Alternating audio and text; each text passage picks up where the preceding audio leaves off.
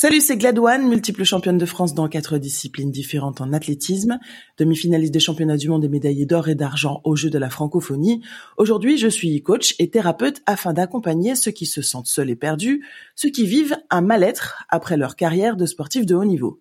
Il me semblait donc important d'explorer les trajectoires fascinantes de personnalités ayant atteint le sommet de leur discipline et qui partagent avec moi leurs réflexions sur la vie d'après au-delà de l'excellence sportive. Aujourd'hui, dans l'épisode de The Glad One podcast, nous recevons non pas une, ni même deux, mais bien une triple championne d'Europe de karaté. Il s'agit d'Anne-Laure Florentin. Bonjour Anne-Laure. Bonjour. Merci de partager un moment de ton dimanche avec nous. Alors c'est vrai que je présente souvent les gens avec leur palmarès, ce qui commence vraiment à me déranger parce que j'ai l'impression que notre valeur est liée à notre résultat alors qu'on est beaucoup plus que ça. Donc est-ce que tu peux nous partager brièvement ton parcours de karatéka et les moments forts de ta carrière. Euh, Oui, alors mon parcours euh, de karatéka, j'ai commencé le karaté euh, très jeune, j'avais 4 ans dans le sud de la France, donc euh, ma famille vient du sud de la France, donc j'ai commencé parce que j'ai deux grands frères qui qui faisaient du karaté, j'ai toujours voulu faire faire comme mes deux grands mes deux grands frères pardon parce qu'on est quand même assez proches. Et donc j'ai commencé sans avoir à la base avant 4 ans d'ambition particulière enfin aucune ambition en termes de, de compétition. C'est venu euh, petit à petit parce que euh, j'avais des copines qui faisaient un petit peu des compètes, donc j'avais envie de participer aussi aux compétitions. Un de mes grands frères a fait de la compétition euh, niveau départemental, donc ça me plaisait d'aller le voir et de d'avoir cet esprit un peu de compétition, de se dire bon bah, ça veut dire que s'il fait cette compète, il se qualifie pour les championnats de France. J'aimais bien ça, donc j'ai commencé au fur et à mesure les, les compétitions et à 15 ans j'ai été repéré pour monter donc à Talence Bordeaux, au de Talence, où j'ai passé euh, trois ans de ma vie euh, là-bas. Euh, j'ai découvert le haut niveau à ce à ce moment-là, le côté un peu plus rigoureux, mais sans rentrer réellement en équipe de France à, à ce moment. Et par la suite, je suis monté au Krebs de Châtenay-Malabry, où là il y avait la majorité de, de l'équipe de France qui s'entraînait. Et c'est là où j'ai découvert un peu plus l'agnac, et où j'avais pas aussi envie d'être laissé de côté. Et je me j'ai commencé ma carrière dans le collectif France à ce moment-là donc ça devait être euh, des, enfin vers 2010-2011 euh, où j'intègre le collectif France. Euh, un parcours pas, on va dire euh, linéaire. parce que de toute façon, ouais, un parcours c'est jamais très linéaire, mais je, je, je me battais un peu pour intégrer ma place en tant, enfin l'équipe de France en, en, tant que titulaire. Et en 2000, 2015, j'ai eu une énorme déception euh, sur les qualifications euh, pour les, euh, les championnats d'Europe parce que bon, il y avait, c'est un peu les aléas aussi de, de l'équipe de France des sélections. je me qualifie, enfin je me sélectionne pas pour les pour participer aux championnats d'Europe en indiv. Je le fais en équipe. Pour moi, c'était une déception. Donc pareil, à deux doigts d'arrêter ma, ma, carrière finalement avec mon coach équipe de France. On, on on va dire on s'est battu parce que j'étais pas seule à ce moment-là. Si ça tenait qu'à moi à ce moment, j'aurais arrêté sans avoir réellement commencé finalement. Puis finalement, je l'année d'après, je, je, gagne toutes les compétitions de qui me permettent de me sélectionner aux championnats d'Europe. Et là, je fais mon premier titre de championne d'Europe euh, en 2016 à Montpellier. Donc euh, c'était quand même assez fort pour moi parce que j'étais euh, devant ma famille, mes amis, on était en France. Donc forcément, pour un premier titre, euh, c'était c'était c'est un bon souvenir et c'était un bon moment un beau moment. Et euh, derrière euh,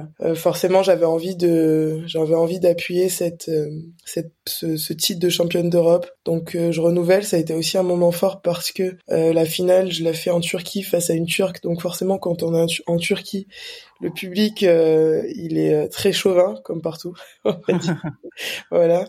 Comme pour toi Montpellier qui a certainement moi, et puis, exactement. Donc donc c'était quand même un, un beau moment. Et mon troisième titre de championne d'Europe. Ça a été aussi, euh, ça a été aussi un moment fort parce que deux mois avant euh, la compétition, je me, je me prends un, un KO à une, à une compète. Je me prends un coup de, un coup de euh, tibia dans la mâchoire, donc euh, je tombe sec. Et et en fait, quand on est en, quand on a, quand on s'est pris un KO, on a un protocole commotion cérébrale à respecter. Et deux mois avant les championnats d'Europe, c'est un peu compliqué à accepter de se dire que ah bah pendant un mois, je vais pas pouvoir m'entraîner. Et puis en plus de ça, je sais pas comment forcément comment ça va revenir parce qu'il faut écouter son corps à ce moment-là. Donc j'ai fait un mois de commotion de protocole commotion cérébrale pardon et derrière je reprends ma mon, mon, entraînement petit à petit parce que on se sent pas forcément bien quand on reprend une une préparation même ne serait-ce que faire du vélo ou du gainage, c'est difficile. Ça, on a des nausées, des maux de tête, etc. Et puis finalement, peut-être quelques petites semaines avant le, championnat d'Europe, je rentre dans un état vraiment de concentration optimale et, euh, et en fait, je fais mon peut-être mon meilleur championnat d'Europe euh, sur les trois que j'avais fait euh, auparavant en individuel et je gagne mon troisième titre de championne d'Europe et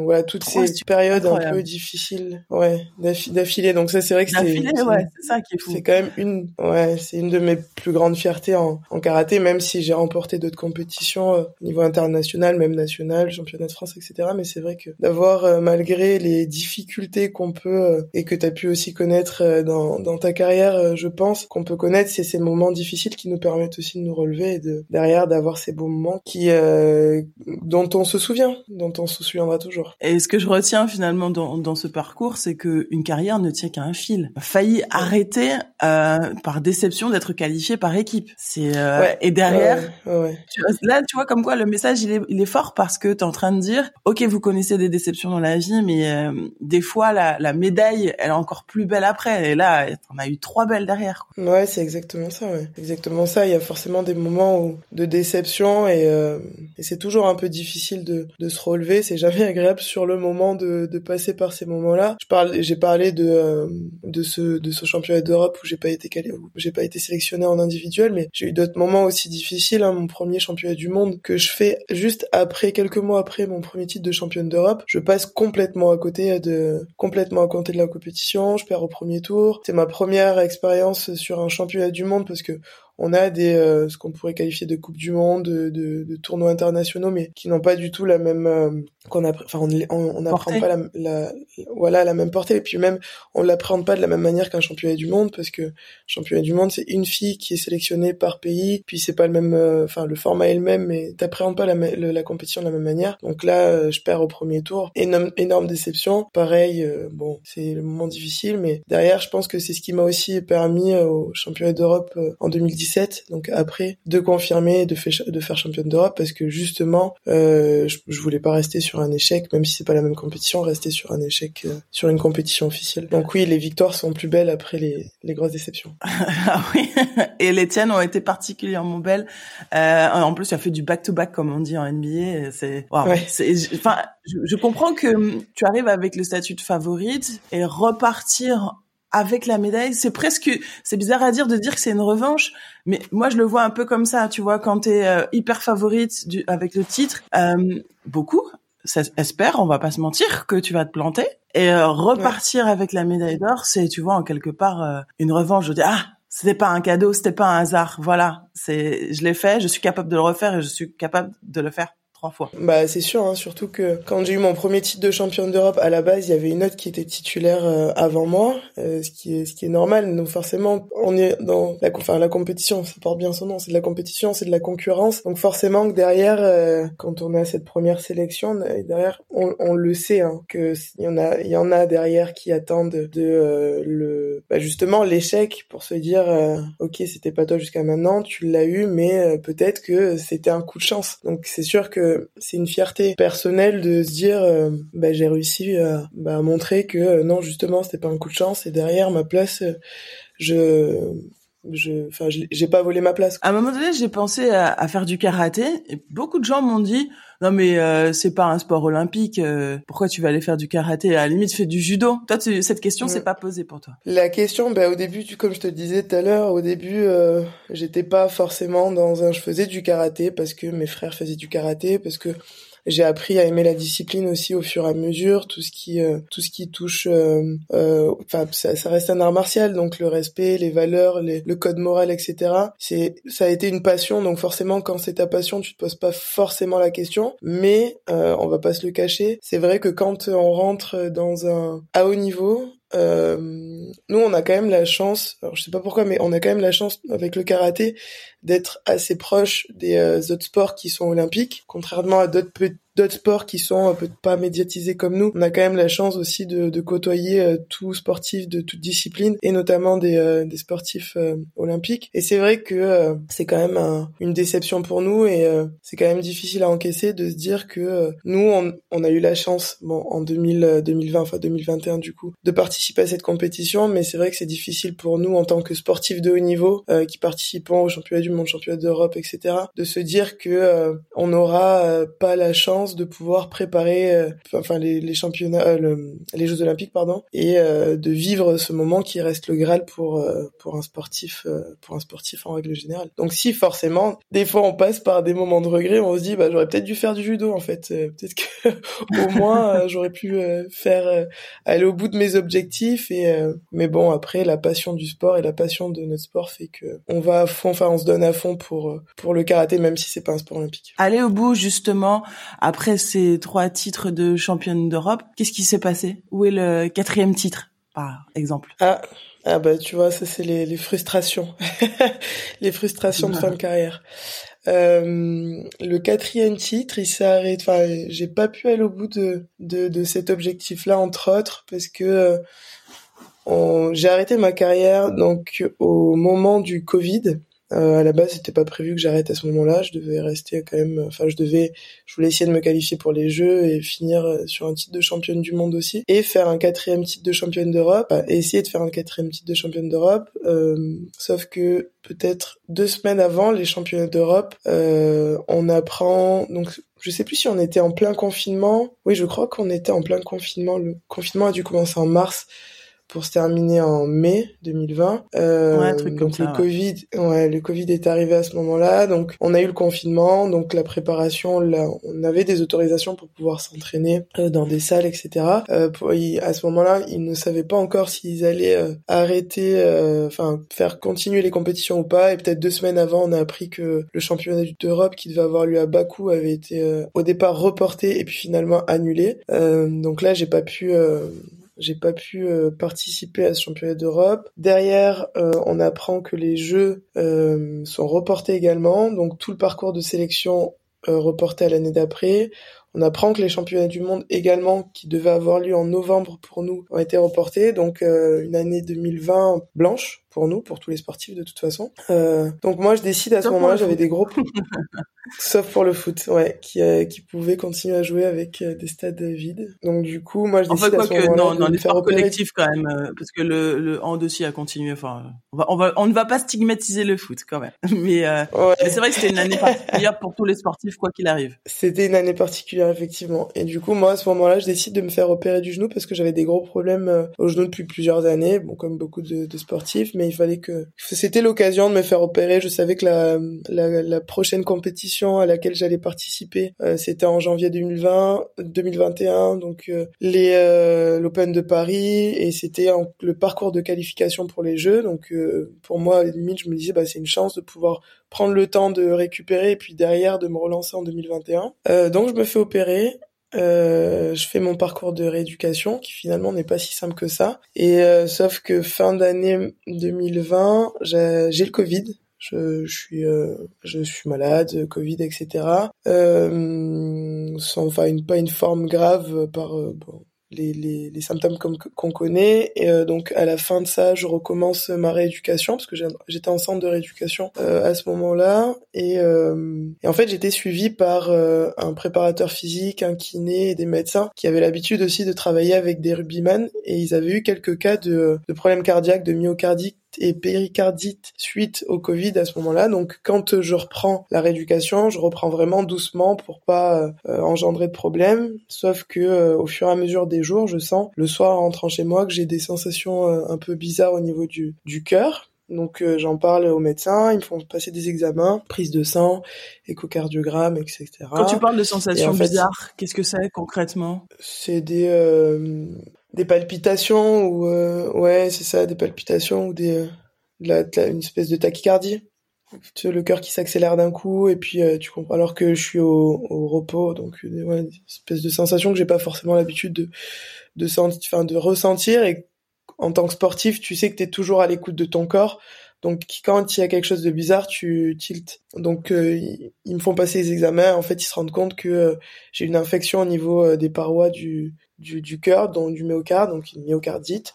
Donc je me fais hospitaliser, etc. Suivi par un, cardiologue, euh, je, j'ai un traitement, tout. Et en fait vient la période à partir de mars où euh, j'ai toujours encore ces cicatrices sur le cœur, sur les parois du cœur. Et en fait euh, c'est un peu la question de est-ce que à l'époque on n'avait pas du tout de recul sur les effets que pouvaient avoir ce, ces problèmes cardiaques suite au Covid. Est-ce que euh, je prends le risque de continuer ma carrière, euh, sachant que les jeux sont dans à peu près 3-4 euh, mois et que je sais que je je serai pas remise et que derrière, pareil pour les championnats du monde, potentiellement je serai pas remise ou j'arrête ma carrière parce que c'est soit avec ce truc-là, c'est soit tu t'arrêtes pendant, je sais pas, deux un ou deux ans et puis derrière tu peux reprendre progressivement ou soit tu t'arrêtes. Moi j'étais à un âge où je savais que j'allais pas reprendre euh, l'année d'après ou deux ans après parce que mes derniers mes derniers objectifs c'était championnat d'Europe, championnat du monde et euh, la qualification pour les Jeux. Et donc du coup euh, vient le moment difficile de de prendre la décision d'arrêter ma carrière pour pas me mettre en danger euh, mettre en danger ma santé. Mais qu'est-ce que qu'est-ce que tu risquais si tu si tu on va dire que tu tu tenais pas de compte de ça et que tu disais de toute façon je m'en fous c'est le jeu le plus important pour moi, je continue et on verra bien ce qui se passe. Qu'est-ce qui se serait passé Ils t'ont donné les, les, éventuelles conséquences sur ta santé? Bah potentiellement, comme c'est lié au cœur, enfin potentiellement euh, euh, engendrer des problèmes un peu plus graves au niveau du cœur. Et euh, jusqu'à l'arrêt cardiaque? ils n'ont pas été à me dire si ça pouvait être un arrêt cardiaque ou pas, mais ça te fait. généralement, quand c'est le cœur, on joue pas ouais, c'est ça. Donc euh, et puis enfin. Je suis pas en train de dire qu'il fallait continuer. Hein. Attention, j'essaie de juste comprendre ce qui ce qui t'ont dit concrètement. Hein. Ah non, mais de toute façon la décision, enfin quoi qu'il en soit, j'aurais pris aucune autre décision. Et euh, j'ai euh, des exemples aussi d'autres sportifs qui eux ont dû arrêter pendant un moment, mais qui étaient plus jeunes que moi donc forcément au bout d'un an ils ont pu euh, ils ont pu reprendre euh, la compétition. Mais euh, moi je pense que j'aurais j'ai pas j'ai pas de regret sur la sur le la décision que j'ai prise. Le regret c'est plus de me dire j'aurais préféré ne pas avoir cette décision à prendre. Justement comment toi tu tu l'as géré cette transition? Comment tu l'as vécu? Le moment où tu comprends qu'il faut arrêter le moment où tu prends la décision le moment où tu entames ça c'est il y a un processus dans ta tête qui se passe. Ouais il y a un gros un long processus qui et je pense peut-être aussi encore encore en cours hein, de, sur d'autres euh, sur d'autres volets, mais qui est encore en cours. Mais déjà, il y a les, les, les discussions avec mon entourage, euh, avec à l'époque euh, mes entraîneurs équipe de France, mon entraîneur de club, les médecins, mon mon préparateur mental, toutes les personnes qui qui étaient qui m'accompagnaient dans ma dans ma ma carrière à l'époque et dans ma préparation. Déjà, il y a toutes ces discussions là et évidemment personne, même si à la fin tout le monde te dit t'as pris la bonne décision. Moi, j'ai pas envie de prendre la décision. J'ai envie de demander juste l'avis des gens, euh, des professionnels, etc. Mais évidemment, euh, à ce moment-là, personne ne peut te dire, euh, enfin, on te dit les risques que tu que tu as mais on te dit la décision c'est à toi de la prendre. Donc déjà c'est des longues discussions pendant des mois et des mois. Après tu as l'acceptation de euh, de la décision que tu vas prendre et puis après il y a le fait d'en parler avec la fédération et de dire bon ben voilà c'est comme ça. Après il y a le fait de l'annoncer, il y a la famille, il y a tout ça puis puis après tu as le euh, bah maintenant qu'est-ce que je fais en fait? Oui, j'ai préparé OK, j'ai préparé mon après carrière, j'ai fait des études, moi j'avais fait un master en management du sport et derrière j'ai fait une école de commerce justement pour me laisser euh, pour me laisser euh, le choix euh, du métier que je voulais faire. J'avais travaillé dans le marketing sportif euh, pour un stage de fin d'études, ça me plaisait. Donc je savais que je voulais rester dans le sport parce que j'avais une petite expérience en dehors du sport qui m'avait pas du tout convenu. Je voulais quand même rester dans le sport parce que c'est ce qui a euh, c'est ce qui a rythmé ma vie. Donc je savais que je voulais pas être éloigné du sport et euh, donc du coup euh, j'ai euh, ma fédération justement pour m'accompagner dans ma fin de carrière qui m'a proposé des missions sur des, des des volets qui qui sur lesquels j'étais impliqué à savoir les violences euh, faites aux femmes, euh, les violences dans le sport, etc. Donc j'ai eu un poste pendant euh, six mois au sein de la fédération de chargé de mission où c'était développer un plan de féminisation et tout ce qui était lié à la lutte contre les violences dans le sport. Donc j'ai fait ça, c'était une première expérience. Donc en soi qui avait du qui avait énormément de sens pour moi, mais j'avais aussi besoin comme quand tu finis ta carrière, tu te rends compte que OK, tu as préparé ton, ton après carrière, mais tu t'as aucune expérience en entreprise donc tu as besoin d'être drivé, tu as besoin d'avoir un cadre ce cadre que tu as eu tout au long de ta vie et puis là tu on dit OK, tu peux développer ça mais on te laisse un peu le faire donc tu peux le faire mais moi en tout cas, j'avais besoin d'apprendre, d'avoir ce cadre, j'avais besoin de d'avoir une expérience, de développer des nouvelles compétences, etc. parce que tu te retrouves dans un milieu que tu connais finalement pas du tout et donc j'avais besoin de ça et puis derrière, j'ai je suis rentré chez Publicisport en janvier 2022. Le président de Publicisport, un des présidents coprésidents de Publicisport, euh, Guillaume Kossou est un ancien karatéka aussi qui été en équipe de France, qui euh, est champion du monde par équipe et j'avais fait mon stage de fin d'études euh, chez Lagardère Sport à l'époque quand il était quand il travaillait là-bas. Donc on a eu des discussions, il savait que je voulais que j'avais fait mes études dans ça, que j'avais mon, expérience, que ce soit le stage de fin d'études du coup avec l'expérience que j'ai eue à la fédération. Du coup, il, il m'a accompagné aussi donc Publicis et la fédération m'a accompagné dans cette reconversion. Pour moi, ça a été hyper important. Il y a eu la NS aussi avec c'est le je sais pas si si tu connais mais un dispositif c'est le d'accompagnement pour les sportifs de haut niveau qui existe encore, le pack de performance qui te permet d'avoir euh, d'être détaché ou qui te permet d'avoir des mécénats etc. Et donc moi dans ma reconversion professionnelle, j'ai eu tous ces gens-là qui m'ont accompagné. Donc euh, c'était une chance pour moi d'avoir cette CIP chez Publicisport parce que ça me permet d'apprendre, ça m'a permis d'apprendre un métier euh, dans lequel j'avais déjà mis les pieds, mais dans lequel j'avais besoin de développer des compétences, quoi qu'il en soit, et en même temps de rester dans le. Donc je suis rentré chez Publicis. Une, CIP pour pour mettre pour ceux qui il y a beaucoup d'auditeurs qui ne viennent pas du milieu du sport, donc ils savent pas forcément ce que c'est une CIP. Euh, c'est une réorganisation de ton emploi du temps, hein, c'est ça? Exactement. Oui, parce que à ce moment-là, j'étais euh, je finissais mais euh, mon c'est vrai que je l'ai pas précisé précisé mais je finissais mon euh, mon diplôme en école de commerce. Et c'était un c'est un cursus pour les sportifs de haut niveau. Donc du coup ça me permettait d'être détaché pour mes cours quand j'avais besoin de me rendre euh, à l'école pour faire pour les, les examens etc et en même temps à côté de ça de pouvoir bosser et continuer à développer des ces skills là quoi en entreprise. Donc du coup, euh, du coup, ouais, c'est ça, c'est euh, c'est une convention d'insertion professionnelle qui me permettait de de de, fin, de finaliser mon diplôme et en même temps de de développer euh, mes compétences dans l'entreprise. Quels ont été justement euh, les défis principaux que tu as rencontrés dans cette transition? Ben pour te dire, enfin une petite anecdote pour pour te dire, la veille, quand j'étais à la fédération, c'était autre chose parce que je connais, même si j'avais besoin de, enfin, même si je j'avais ce, ce métier que je connaissais pas forcément, j'étais dans un milieu que je connaissais, la fédération de karaté, je la connais très bien, donc euh, je savais que euh, je pouvais euh, demander de l'aide à mon DTN avec qui je travaillais, j'étais accompagnée, il n'y avait pas de souci. Mais quand j'ai su que j'allais rentrer chez Publicisport, j'étais hyper contente, vraiment, parce que du coup, c'était c'est un nouveau c'est un nouveau challenge, voilà. Mais la veille ou quelques jours avant vraiment de commencer, donc j'ai commencé le 10 janvier, et donc deux jours avant de commencer, je commençais à me dire, attends, je vais arriver dans l'entreprise, mais euh, je commençais un peu à stresser de me dire, mais qu'est-ce que je vais faire? Est-ce que je sais vraiment le faire? Enfin, est-ce que je sais vraiment faire euh, ce qu'on va me ce qu'on va me demander de faire? Euh, Est-ce que je suis capable de le faire? Parce qu'aujourd'hui, je vais travailler avec des, des collègues qui qui me connaissent pas forcément en tant que sportive parce qu'ils suivent pas forcément le karaté. qui vont te donc des gens qui me connaissent pas, voilà, qui vont potentiellement exactement potentiellement me juger, euh, se dire oh là là mais euh, enfin tu vois tu te poses plein de questions comme ça sur euh, la capacité à pouvoir intégrer l'entreprise, ta capacité à pouvoir apprendre des choses que tu connais pas. Donc juste avant de commencer, genre deux jours avant de commencer, j'ai vraiment un peu, je me suis posé tous ces, toutes ces questions là et puis après ça ça a été parce que j'ai été très bien accompagné et puis finalement tu te rends compte que moi je suis dans un milieu euh, où euh, les gens sont passionnés de sport. Donc forcément ils comprennent euh, totalement ton passé. Ils se disent pour eux c'est déjà une fierté de se dire ah ouais donc toi tu as eu cette expérience là ce parcours là non mais t'inquiète pas tu aujourd'hui tu vas apprendre et on est là pour te pour t'accompagner. Ils sont bienveillants. Donc ça c'est hyper important. Mais c'est vrai que tous les toutes les, les questions que tu peux poser personnellement c'est un peu difficile. Ça je trouve que c'est un peu des des moments de doute qui sont difficiles quand tu finis ta ta carrière mais justement sur la partie psy, quel rôle elle a joué dans cette transition euh, de vers l'après? Puisque tu as arrêté de façon euh, particulière quand même. Euh, tu as subi cet arrêt. Ah oui, tu subis complètement parce que ça reste euh, ça reste un problème de santé. Hein. J'ai été suivi aussi par j'ai j'ai été suivi pendant un moment euh, par euh, par des cardiologues. Derrière, j'ai eu encore eu des séquelles. Euh, bah tu vois pour répondre en fait pour te répondre à la question finalement de tout à l'heure de qu'est-ce que tu risquais en plus.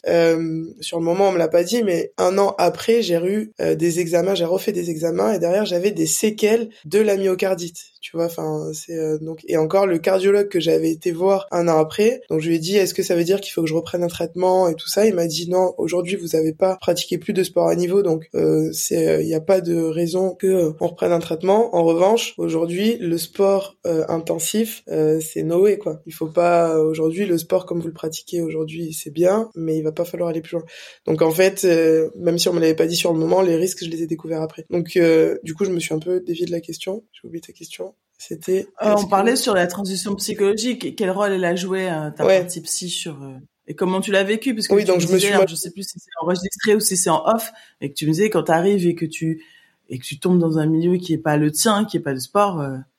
ah oui oui t'es bah t'es t'es perdu et puis pour moi c'est enfin le d'un point de vue psychologique j'ai été j'ai été accompagné euh, par mon préparateur mental aussi sur ma reconversion professionnelle après je sais pas comme euh, je j'ai Bon, j'ai pas continué, j'aurais peut-être dû, et des fois je me pose encore la question de est-ce que euh, est-ce qu'il faut qu'on reprenne ce, ce, ce travail? Parce que tu te rends compte que psychologiquement la fin de carrière elle est difficile à accepter, malgré le fait que euh, tu as préparé ton, ton après-carrière d'un point de vue euh, reconversion professionnelle. Mais moi, je me suis retrouvé euh, à me dire, mais en fait, qu'est-ce que je veux réellement? Est-ce que c'est ça que je veux? Qui je suis aussi réellement, moi, en tant que, que personne? Parce que, ok, pendant des années Bon, je fais pas un sport qui est hyper médiatisé, mais quoi qu'il en soit, quand tu es en équipe de France, tu as un projet qui est orienté autour de toi, donc tu mets en place euh, des choses, es, tout est cadré. Ton, ton quotidien, c'est que tu te réveilles, tu prends ton petit déj, tu t'entraînes, tu vas manger, tu fais ta sieste, tu recommences l'entraînement, et puis parfois t'enchaînes avec un autre entraînement.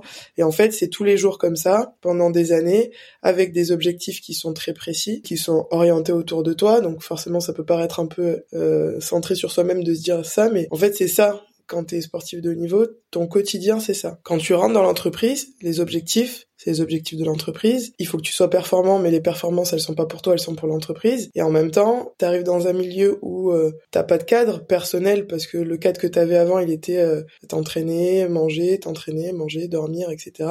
Et puis là, tu sors de là et donc euh, tu as plein de doutes de, euh, en fait, moi, qu'est-ce que je vaux? En fait, comment il faut que je gère réellement ma vie? Est-ce que, enfin, tu vois, il y a plein de c'est c'est un énorme fouillis où après il faut réussir à recadrer, recadrer pardon les choses. Et pour moi c'est le au-delà de la reconversion professionnelle. Euh, je trouve que c'est ça le plus difficile en fin de carrière c'est de d'arriver à recadrer sa vie. Et ça je pense que c'est un processus qui prend un peu plus de temps que euh, deux ou trois ans. Ça dépend des sportifs ça dépend du quotidien ça dépend de plein de choses. Mais c'est quelque chose qui euh, qui peut prendre un peu de temps et et euh, pour arriver à se découvrir et à se connaître en fait en tant que personne au-delà de, du sportif qu'on peut être qu'on a pu être. On va prendre de tes nouvelles quand même. Comment ça va aujourd'hui? Quelles sont les conséquences sur ta vie de, de cette maladie? Est-ce que tu es subi encore? Au niveau du, du cœur, on va dire que ça va mieux. J'ai pas de euh, aujourd'hui, j'ai pas de sensation euh, bizarre comme je te disais tout à l'heure. J'ai pas de tachycardie à part parfois quand je me retrouve en situation de stress. Mais euh, j'ai fait euh, il y a un an, j'ai quand même fait un check parce que justement j'ai j'ai ressenti euh, j'ai re-ressenti des palpitations j'ai refait un check avec un avec un cardiologue et c'est ce que je te disais tout à l'heure c'est euh, que j'ai eu des euh, des séquelles du de la myocardite mais en fait c'est juste un processus qui est long parce que c'est là encore de la cicatrisation enfin bref.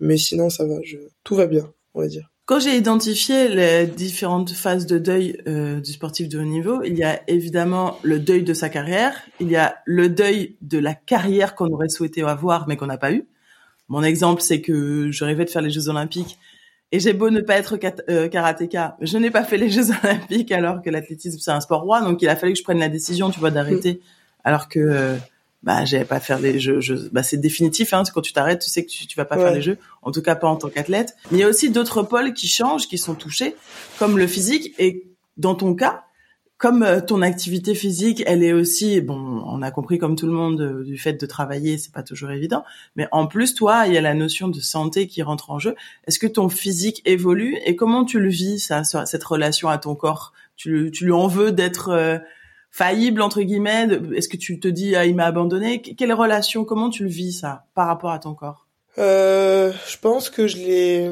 j'ai eu du mal à l'accepter euh, surtout au début quand euh, justement il a fallu que je prenne la décision. Enfin quand ça m'est quand quand ça m'est arrivé, quand j'avais ces problèmes euh, parce qu'après tout au long de ta carrière, tu as toujours des, des petits bobos donc ou des, des petites blessures donc tu tu apprends à vivre avec ça.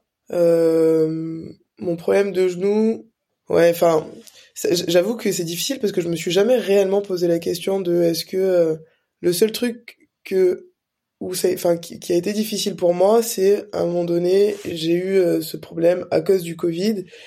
Bon, je me, pour moi, c'était un peu, euh, bon, bah, ça m'est tombé dessus, c'est comme ça, et puis c'est, c'est pas grave. Et en même temps, tu te dis, bon, bah, à ce moment-là, je me suis dit, bah, c'est relou parce qu'en vrai, je m'en serais bien passé c'est je ne serais pas passé parce que mon objectif euh, c'est pas c'était pas qu'il m'arrive ça et euh, à ce moment-là surtout à la limite tu vois ça ça me serait arrivé aujourd'hui euh, quand j'avais arrêté enfin après avoir arrêté ma carrière ou voilà ça, je l'aurais peut-être moins mal vécu mais c'était arrivé à quel âge d'ailleurs? ça m'est arrivé 29 ans je pense ouais c'était 29 ans j'avais 29 ans je l'ai mal vécu sur le moment parce que j'avais des objectifs et ça m'a coupé dans ma course à mes objectifs. Tu vois, pour finaliser justement ce, mon processus de carrière, etc. Ça, ça m'a vraiment le, côté cœur, ça m'a embêté parce que ça m'a pas permis de terminer la carrière comme je voulais la terminer. Aujourd'hui, il y a un truc que je vis un peu, enfin où c'est un peu plus difficile pour moi, c'est mon genou qui est vraiment très euh, handicapant pour moi au quotidien où là, il va falloir que je me fasse réopérer, et potentiellement mettre une prothèse, un truc comme ça. Et là, c'est difficile de dire à 30 ans, enfin à 32 ans, parce que maintenant j'ai plus 30 ans, j'ai 32 ans. Euh, à 32 ans, potentiellement, il va falloir que je mette une, je mette une prothèse parce que tout au long de ma carrière, bah, je me suis un peu usé à m'entraîner au côté, enfin à m'entraîner tous les jours, deux ou trois fois par jour, pendant euh, 15 ans. Et là, le côté un peu euh, physique, c'est plus ça aujourd'hui qui m'embête, le, le genou. Parce que pendant toute ma vie, j'ai fait du sport et aujourd'hui, je suis un peu contrainte de faire tous les sports que je veux à cause de mon genou, alors que moi, j'adore euh, faire n'importe quel sport. Ça peut aller du foot jusqu'à, euh, enfin, vraiment tous les sports, euh, à part trop les sports extrêmes, mais j'aime vraiment faire tous les sports. Et euh, le cœur, je me mets un peu moins de contraintes parce que je sais que je vais plus faire de sport à haut niveau. Euh, c'était contraignant pour moi quand j'étais athlète de haut niveau, mais aujourd'hui le cœur c'est moins contraignant. Il y a quelques jours, lors d'une conférence, euh, j'ai revu William Roll. J'imagine que tu vois exactement de qui il s'agit, champion du monde et double champion d'Europe de karaté. Et il me disait, il est hors de question pour moi que je vois plus mes abdos. Il est hors de question pour moi que que je sois plus physiquement in shape et euh, sa femme qui est ancienne karatéka aussi partage cet avis donc ils font très attention au quotidien. Est-ce que toi aussi c'est une crainte physiquement de voir ton corps changer ou ou tu te dis euh, surtout enfin il, précisait surtout que dans les euh, sports à catégorie de poids on voyait énormément une transition et un changement de physique. Toi je constate à la vidéo que Madame est toujours aussi fresh. Hein non, bah oui, c'est difficile. Après moi, la différence avec euh, William, et euh, c'est que j'étais pas dans une catégorie de poids inférieure. Enfin, moi, j'avais pas besoin de faire des régimes. J'étais en plus de 68. Plus de 68, c'était la dernière catégorie. Donc, j'avais un, une hygiène de vie qui me permettait d'avoir un poids de forme et je faisais très attention quand euh, j'étais athlète. Mais j'ai jamais eu des, de gros écarts. Donc, forcément, on va dire, je savais que quand euh, j'allais arrêter, euh, enfin je savais, tu sais jamais, mais quand j'allais arrêter, j'allais pas forcément prendre parce que j'ai jamais fait le yo-yo pendant ma carrière. J'avais toujours, j'ai toujours une bonne hygiène de vie. Après, te dire que c'est le cas aujourd'hui que euh, je fais hyper attention, ça serait mentir, donc je vais pas mentir. Je fais pas hyper attention, j'ai un quotidien, j'ai un quotidien qui me permet pas aujourd'hui, enfin c'est pas qui me permet pas. J'ai quand j'ai arrêté ma carrière, j'avoue que euh, je me je me suis pas mis de contraintes par rapport à ça. En revanche, euh, dès que je sens que pendant plusieurs semaines où j'ai j'ai peut-être un peu trop forcé sur la nourriture, les, la nourriture, les soirées ou que j'ai pas fait de sport pendant un moment, j'avoue que je vais me regarder et là je vais me dire bon bah je vais vraiment m'y remettre et pendant et je vais ça va être un peu, euh, c'est assez cyclique. Euh, dès que je sens que euh, c'est un petit peu serré dans mon jean, je reprends, je me sens mieux et puis Ouais, c'est un peu, je suis un peu sous ce, ce cycle-là. C'est Karl Lagerfeld qui disait de porter des, des vêtements euh, ajustés comme ça dès qu'on prend un peu de poids, on sait tout de suite qu'il faut euh, qu'il faut faire l'effort sans attendre que ça déborde. Bon, je, je, vois que tu as la même euh, philosophie de vie que que Karl Lagerfeld. tu, tu, utilises ton jean comme comme un, un, cadre pour ne pas dépasser. Au niveau de l'entourage, moi je sais que c'est quelque chose qui m'a aussi énormément frappé du fait de d'un coup perdre mes partenaires d'entraînement perdre mon coach, perdre l'ostéo. Alors ton ostéo, tu peux aller le voir, mais évidemment, tu, je sais pas, moi, je me suis plus autorisée déjà à prendre autant soin de moi qu'avant, parce que je disais ouais bah une grippe, on s'en fout. Et j'ai perdu complètement mon entourage, ce qui m'a fait bizarre. Je sais pas si toi aussi tu as vécu ça, que le, fait de, de changer complètement d'univers. Bah dans le monde du karaté, j'avoue que moi je me suis, enfin je suis quand même très proche de mon club parce que je, suis restée, euh, j'ai été présidente de mon club pendant un an. Bon, je me suis vite rendu compte que euh, le quotidien en agence ne me permet pas non plus de, de pouvoir avoir euh, d'autres choses comme ça. Surtout au début, quand t'apprends, t'es un peu focalisé sur sur ce que tu fais. Donc sur moi, je suis focalisé sur mon métier. Donc au début, c'était difficile de concilier les deux, mais je suis quand même assez resté proche de mon club, ce qui me permet d'avoir un pied dans le karaté. Euh, parce que euh, tout simplement les, euh, les amis que j'avais, enfin mon entraîneur à la base c'était du club, c'était un ami, donc donc je suis resté quand même en contact avec eux, mais c'est vrai que sachant que moi j'habite à Paris et que le club est à Évry, je passe beaucoup moins de temps avec avec eux, donc je les vois beaucoup moins régulièrement, mais on est quand même, on reste toujours en contact.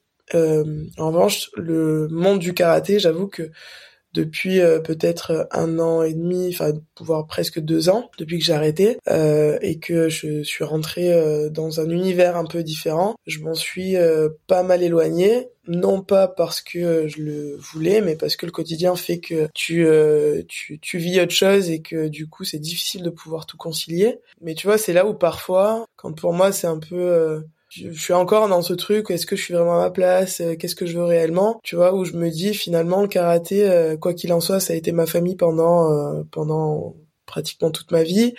Euh, où parfois j'ai quand même envie de remettre un pied dedans et de rester proche de, de ce monde-là.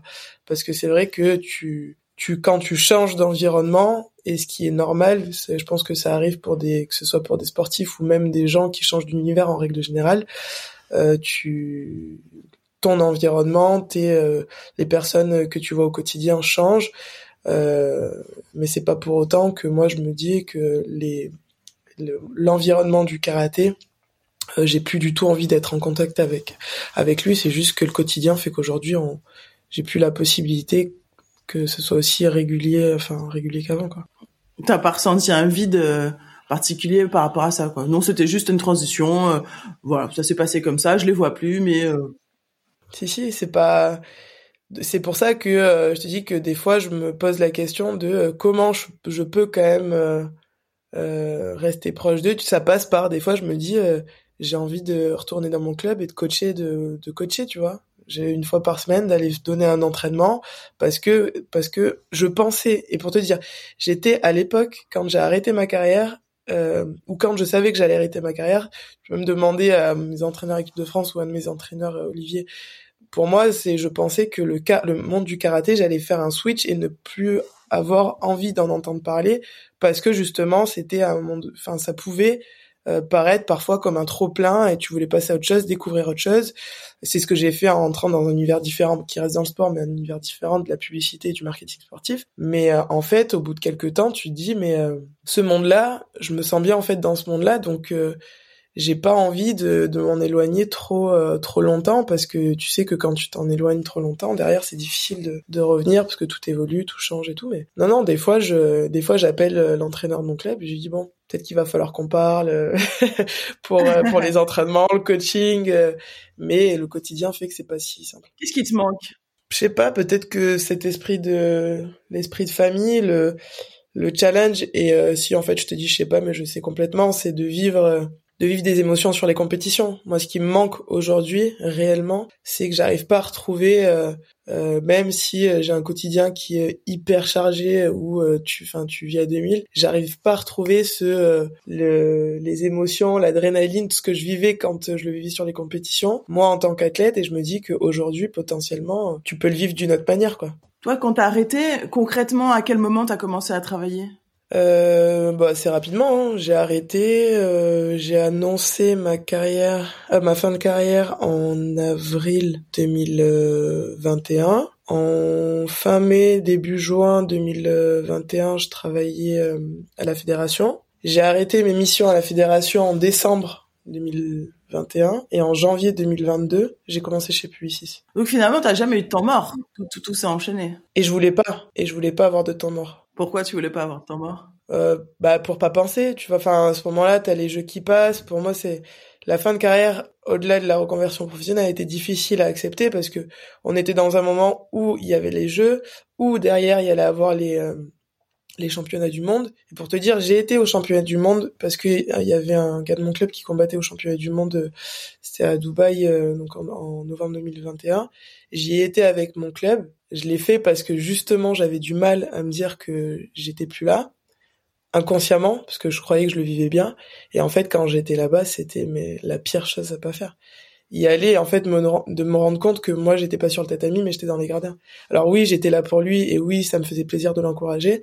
Mais quand j'ai vu les filles de ma catégorie passer et commencer à combattre et tout ça là pour moi ça a été bah ça m'a achevé Donc c'est pour ça, je voulais, en fait, j'avais besoin que tout change. Euh, ben, le premier truc que je me suis dit, c'est euh, ah ben j'y suis pas, j'y suis pas, voilà. Donc euh, ouais, c'est le premier truc que je me suis dit. Et c'est pour ça, non, j'avais besoin de, j'avais besoin de, j'avais besoin de pas penser à tout ça. Et puis j'avais aussi besoin d'enchaîner pour me rassurer dans un sens, parce que pour moi, à partir du moment où je m'arrêtais, si j'avais un temps mort, euh, ben, j'avais pas envie de enfin je, je, sais pas exactement de ce que j'avais pas envie mais en tout cas tu te poses plein de questions et tu te dis mais est-ce que je vais arriver à rebondir si je prends euh, je sais pas deux trois mois? Est-ce que derrière je vais pouvoir me relancer dans un autre truc? Alors que là j'avais envie d'être euh, dans une euh, dans une que ce soit linéaire que ce soit dans, dans la continuité. J'ai l'impression que tu, tu voulais surtout euh, étouffer tes émotions. Tu vois ne pas trop vivre que en quelque part, tu dis, je vais aplanir tout ça, je vais pas penser, je vais lisser. Euh, tu parles beaucoup de linéaire, tu vois, alors que quand on, on sent des émotions, c'est très haut, très bas, notamment dans le milieu du sport. Je sais pas si on sait faire dans la dans la mi-mesure. Je crois qu'on soit on est hyper heureux, soit on est au fond du trou, ou bien soit on s'entraîne. Bon là, c'est le quotidien, mais l'impression que toi, tu t'es dit, bon, euh, au contraire, comme enfin c'est le sentiment que j'ai tu avais peur d'une espèce de, de, retour de vague de, de flamme là qui allait éventuellement arriver après euh, cette décision d'arrêter et que tu t'es dit non non on va lisser, on va être linéaire et on va planir tout ça pour ne pas que ça soit trop fort à vivre. Peut-être que je me trompe hein. Ouais, non non si c'est bah c'est une manière de pas ouais mais c'est une manière de pas prendre de risques en fait de de pas prendre de risques aussi euh, enfin aussi bien d'un point de vue euh, professionnel et euh, la vie du quotidien mais aussi ne pas prendre de risques sur ce que tu peux réellement ressentir et sur tes émotions mais je le sais je le sais et encore aujourd'hui bien sûr tu tu repousses un peu le les moments où tu dois te confronter et être confronté à tes à tes, à tes propres émotions. Tu disais que tu t'es posé beaucoup de questions à ce moment-là. Quelles étaient ces questions? Ah, bah, toutes les questions, elles étaient sur ma, sur, euh, sur moi, qui, qui, j'étais réellement et euh, ce que je, enfin, peut-être à ce moment-là, c'était pas ce que je voulais réellement, ça c'est plus des questions aujourd'hui, mais euh, sur moi, en fait, sur ce que j'ai, ce que je suis capable, sur ce que j'étais capable de faire ou ce que je pouvais être capable de faire en dehors du karaté et de, et de mes entraînements, deux trois fois par jour, plusieurs fois par semaine le fait d'aller sur des compétitions, euh, de répondre à des objectifs qui sont les tiens. En fait, c'est ça le c'est euh, ouais, est-ce que qu'est-ce que je suis capable réellement de faire en dehors de tout ça? Maintenant, tu dis que tu te poses des questions sur ce que tu as envie de faire 3 4 ans après avoir arrêté. Tu as lancé euh, pleine balle ta reconversion professionnelle et se pose enfin la question de OK, je me suis rassurée sur ce que je suis capable de faire puisqu'a priori tu as une belle carrière de, dans la reconversion professionnelle, tu t'autorises enfin à te dire, ok, et maintenant, qu'est-ce que moi je veux? C'est ça? Ouais, c'est un peu ça. Pour l'instant, j'ai pas encore les réponses à mes questions, mais c'est un peu ça. Le syndrome de l'imposteur, c'est un truc qui m'a aussi pesé euh, et qui m'a longtemps pesé, on va dire ça. Euh, comment tu l'as vécu toi, ce sentiment d'imposteur Tu le vis encore ou ça y est, c'est passé maintenant euh, suis travaillé dans le marketing et euh, voilà, c'est un fait avéré et accepté. Mmh, non, je pense que je le vis encore. Je pense que je le vis encore justement sur des questions de est-ce que je suis réellement à ma place Est-ce que en fait, je sais pas si c'est réellement parce que je me dis pas je tu vois, je sais que j'ai fait les choses pour pouvoir être là, j'ai euh, j'ai préparé ma reconversion professionnelle mais c'est vrai que parfois tu euh, te poses la question de est-ce que euh, oui, je suis légitime d'être là et donc oui, je c'est des questions que qu'on se pose encore enfin en tout cas que je me pose encore au quotidien, bien sûr. Et c'est pour ça que je te disais tout à l'heure que pour moi, je pense que le processus de fin de, enfin de, de fin de carrière, au-delà de la reconversion, d'acceptation, on va dire, de la nouvelle personne que tu es, c'est un processus qui est long et euh, qui dure parfois, en fonction des, des athlètes, euh, plus de d'un ou deux ans, quoi. Tout à l'heure, tu disais que euh, tu te posais la question que c'était ton préparateur mental qui t'avait accompagné sur l'après. Tu te posais la question de savoir si pourquoi t'avais pas continué ou si tu la rappellerais pas, etc. Pourquoi tu le fais pas? Qu'est-ce qui t'en empêche? Je sais pas. Je sais pas. je, je peut-être encore une fois, c'est euh, cette euh, la peur de de de vous, enfin de de trop plonger dans toutes ces questions-là en fait. Je suis pour l'instant, tu vois ce que je te disais, je suis dans un truc où je commence à peine à prendre du temps pour savoir réellement ce que je veux et je pense que ça arrivera. Hein. Je, c'est juste que jusqu'à aujourd'hui, justement, je voulais pas me poser pour pas avoir ces, toutes ces questions, enfin, ne pas avoir à répondre à toutes ces questions. tu es ravi de répondre aux miennes aujourd'hui, je... du coup. non, non, non, mais c'est, je, trouve, ça à, te poser ce genre de questions. J'ai tendance à dire que qu'il n'y a pas de hasard. Enfin, moi, je pense qu'il y a des connexions, tu vois. On, on, se parle, on se suit sur les réseaux sociaux sans trop se parler. Et euh, je sais pas pourquoi, euh, parmi la longue liste des anciens sportifs de haut niveau que je connais, euh, je me suis dit, euh, tiens, j'ai envie d'avoir le l'avis et le, le, témoignage de d'Anne Laure. Donc c'est certainement que tu vois, ça commence à frétiller en toi dans les dans les profondeurs et ça va ça va émerger. Mais en tout cas, merci de de répondre à mes questions parce que je sais que ce sont pas des questions forcément évidentes, surtout quand on comme toi, hein, je sens bien que tu t'es dit on verra ça plus tard non, non, mais avec plaisir, parce que de toute façon, c'est un, c'est un sujet qui, euh, qui justement, dans, dans ce process et dans, dans cette réflexion, c'est un sujet qui est hyper important, et je trouve qu'on parle pas assez de, de, de la fin de carrière. Enfin, on, on, commence à en parler, on en parle de plus en plus, mais de la fin de carrière des sportifs de haut niveau, et je trouve que c'est un sujet qui est quand même important à aborder pour se rendre compte que c'est pas, c'est pas non plus simple pour tout le monde, et que euh, on, on passe par des phases que euh, parfois on on peut pas, euh, on, se rend pas compte d'un point de vue extérieur, mais qui sont pas simples à gérer pour les sportifs. Et moi, j'ai appris pour dire, j'ai découvert le, le terme de euh, la petite mort du sportif ou euh, tu vois le, la fin de carrière, la mort du sportif de, de haut niveau, je sais plus exactement, mais vraiment au moment où j'ai arrêté ma carrière et je me suis rendu compte en discutant avec beaucoup de d'anciens sportifs de haut niveau, parfois tu as l'impression que tout se passe bien pour eux, que finalement il y en a beaucoup qui sont dans le même euh, dans le dans la même enfin peut-être pas la même situation mais que beaucoup ont du ont eu du mal ou ont du mal à à gérer euh, une fin de carrière même des années après. Beaucoup aussi n'osent pas parce que euh, la population dans l'inconscient social un sportif c'est quelqu'un de fort qui doit être fort qui a j'ai l'impression n'a même pas le choix de ne pas être fort, tu vois. Il, a qu'une fonction, c'est être fort et montrer qu'on est un super-héros, un invincible. Et en arrêtant euh, leur carrière de haut niveau, ils s'autorisent pas à déjà s'autoriser à se sentir faible et ensuite s'autoriser à faire appel à quelqu'un. Euh, Patrice Annonay, qui fait partie de, de ce podcast, il nous disait qu'il a mis, il s'est rendu compte qu'il avait besoin d'une aide, mais que s'autoriser à appeler quelqu'un, ça a été encore une autre démarche, tu vois. Est-ce que ce soi fort euh, que nous impose la société ne nous empêche pas aussi de faire appel à quelqu'un? Euh, C'est une bonne question, ouais. C'est une bonne question. Surtout quand t'es karatéka, en tout cas, sport de combat. Euh, on est on est vraiment dans le soi fort avec l'adversité en face tu vois nous en athlète les, adversaires sont à côté voire sont différés parce que quand t'es sauteur c'est chacun son tour mais là quand tu fais un sport de combat, l'adversaire il est frontalier. Bah, c'est toujours difficile de. Alors je sais pas si c'est lié au sport, mais peut-être. Hein, c'est toujours difficile de montrer des faiblesses. Tu vois, de montrer ses faiblesses. Euh, et même, je, tu vois, je trouve que euh, euh, le suivi, tout ce qui est préparation mentale, accompagnement du sportif de haut niveau pendant sa carrière, je trouve que finalement c'est quelque chose qui est qui est assez récent. Enfin moi c'est vraiment sur ma fin de carrière où j'ai été accompagné euh, par un préparateur mental. Euh, avant on avait, tu sais quand t'as un suivi médicalisé réglementé, enfin qui est obligatoire. Donc forcément, une fois par an, tu vas voir euh, la psy ou deux fois par an, tu vas voir la psy, etc. du sport.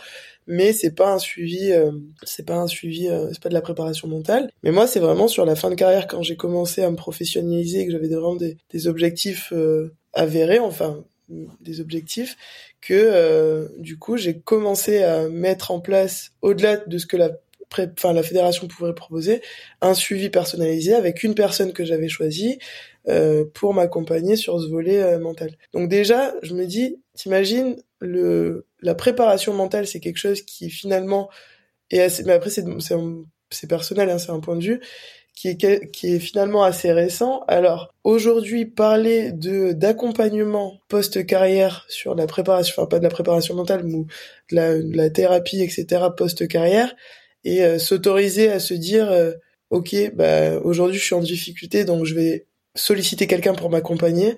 Je trouve que c'est encore euh, c'est encore un sujet qui est encore plus récent et mettre ça voudrait dire qu'il faudrait accepter qu'on a des faiblesses qu'on a des faiblesses après une carrière tu vois. Fait des je trouve que c'est oui oui. Je pense que le fait que ce soit encore récent et peut-être je sais pas si c'est le fait que tu sois sportif de haut niveau qui fait que tu dois pas montrer tes faiblesses mais le fait de montrer ses faiblesses euh, c'est ça reste ça reste difficile aujourd'hui je trouve. Anne-Laure elle montre rarement ses faiblesses si je comprends bien. Bah si bah, je, si je commence à montrer mes faiblesses de plus en plus. Avant je on va dire je, je, commence à accepter le fait de montrer mes faiblesses. Tu vois, rien que le fait d'en parler, ça c'est et c'est une discussion que j'ai aussi avec mes proches. Hein. Euh, franchement, pour pas te mentir, euh, il y a encore deux semaines, j'étais dans le sud parce que j'avais besoin de prendre une semaine vraiment pour couper de, de Paris, de mon quotidien, etc. Je suis descendue où je me suis ressourcée vraiment en famille et c'est des discussions que j'ai eues avec ma famille, avec mes frères et puis avec mes, mes parents. Alors que pendant des mois et des mois. Enfin, tu vois, c'est des choses que je ressentais et que je, je, que j'évoquais pas forcément. Et c'est pour ça que moi, je suis encore en plein processus de reconversion, enfin, de, pas de reconversion, mais de fin de carrière et tout ça. Euh, et tu commences, je commence à, oui, montrer mes faiblesses, si on peut appeler ça des faiblesses, mais en tout cas, oui, des difficultés. Donc, le fait de pouvoir solliciter quelqu'un, c'est encore une autre étape à, à enclencher et qui peut prendre encore peut-être quelques semaines, quelques mois, on verra. Puisqu'on arrive au, terme de, ce podcast, euh, alors il y a, y a deux choses. Qu'est-ce que tu aurais voulu qu'on te dise quand tu étais encore en carrière pour appréhender ta fin de carrière? Et qu'est-ce que tu euh, dirais à ceux qui sont encore en carrière et qui de toutes les façons vont arrêter un jour euh, J'aurais voulu qu'on me dise que euh, la fin de carrière n'est pas simple à, à vivre au-delà de la reconversion professionnelle, parce qu'on parle beaucoup de reconversion professionnelle, surtout quand on fait des sports euh, euh amateurs, enfin dans le sens euh, pas un sport professionnel comme et encore c'est des questions qui se qui aujourd'hui sont hyper importantes. Nous, moi, on m'a beaucoup parlé euh, de reconversion, de d'après carrière, reconversion professionnelle, etc. Mais pour moi, il n'y a pas que ça qui, euh, qui est important. C'est bien de le préparer, c'est très important.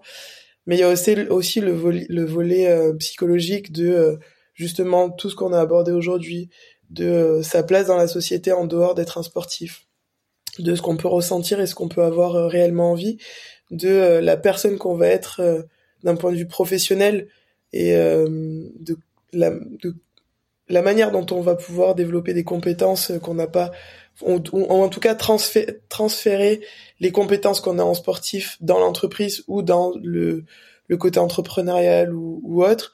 En fait, moi, ce que j'aurais voulu qu'on me dise, c'est que la fin de carrière va pas être difficile, peu importe la manière dont elle se finit, blessure, euh, problème de santé ou fin de carrière euh, euh choisie.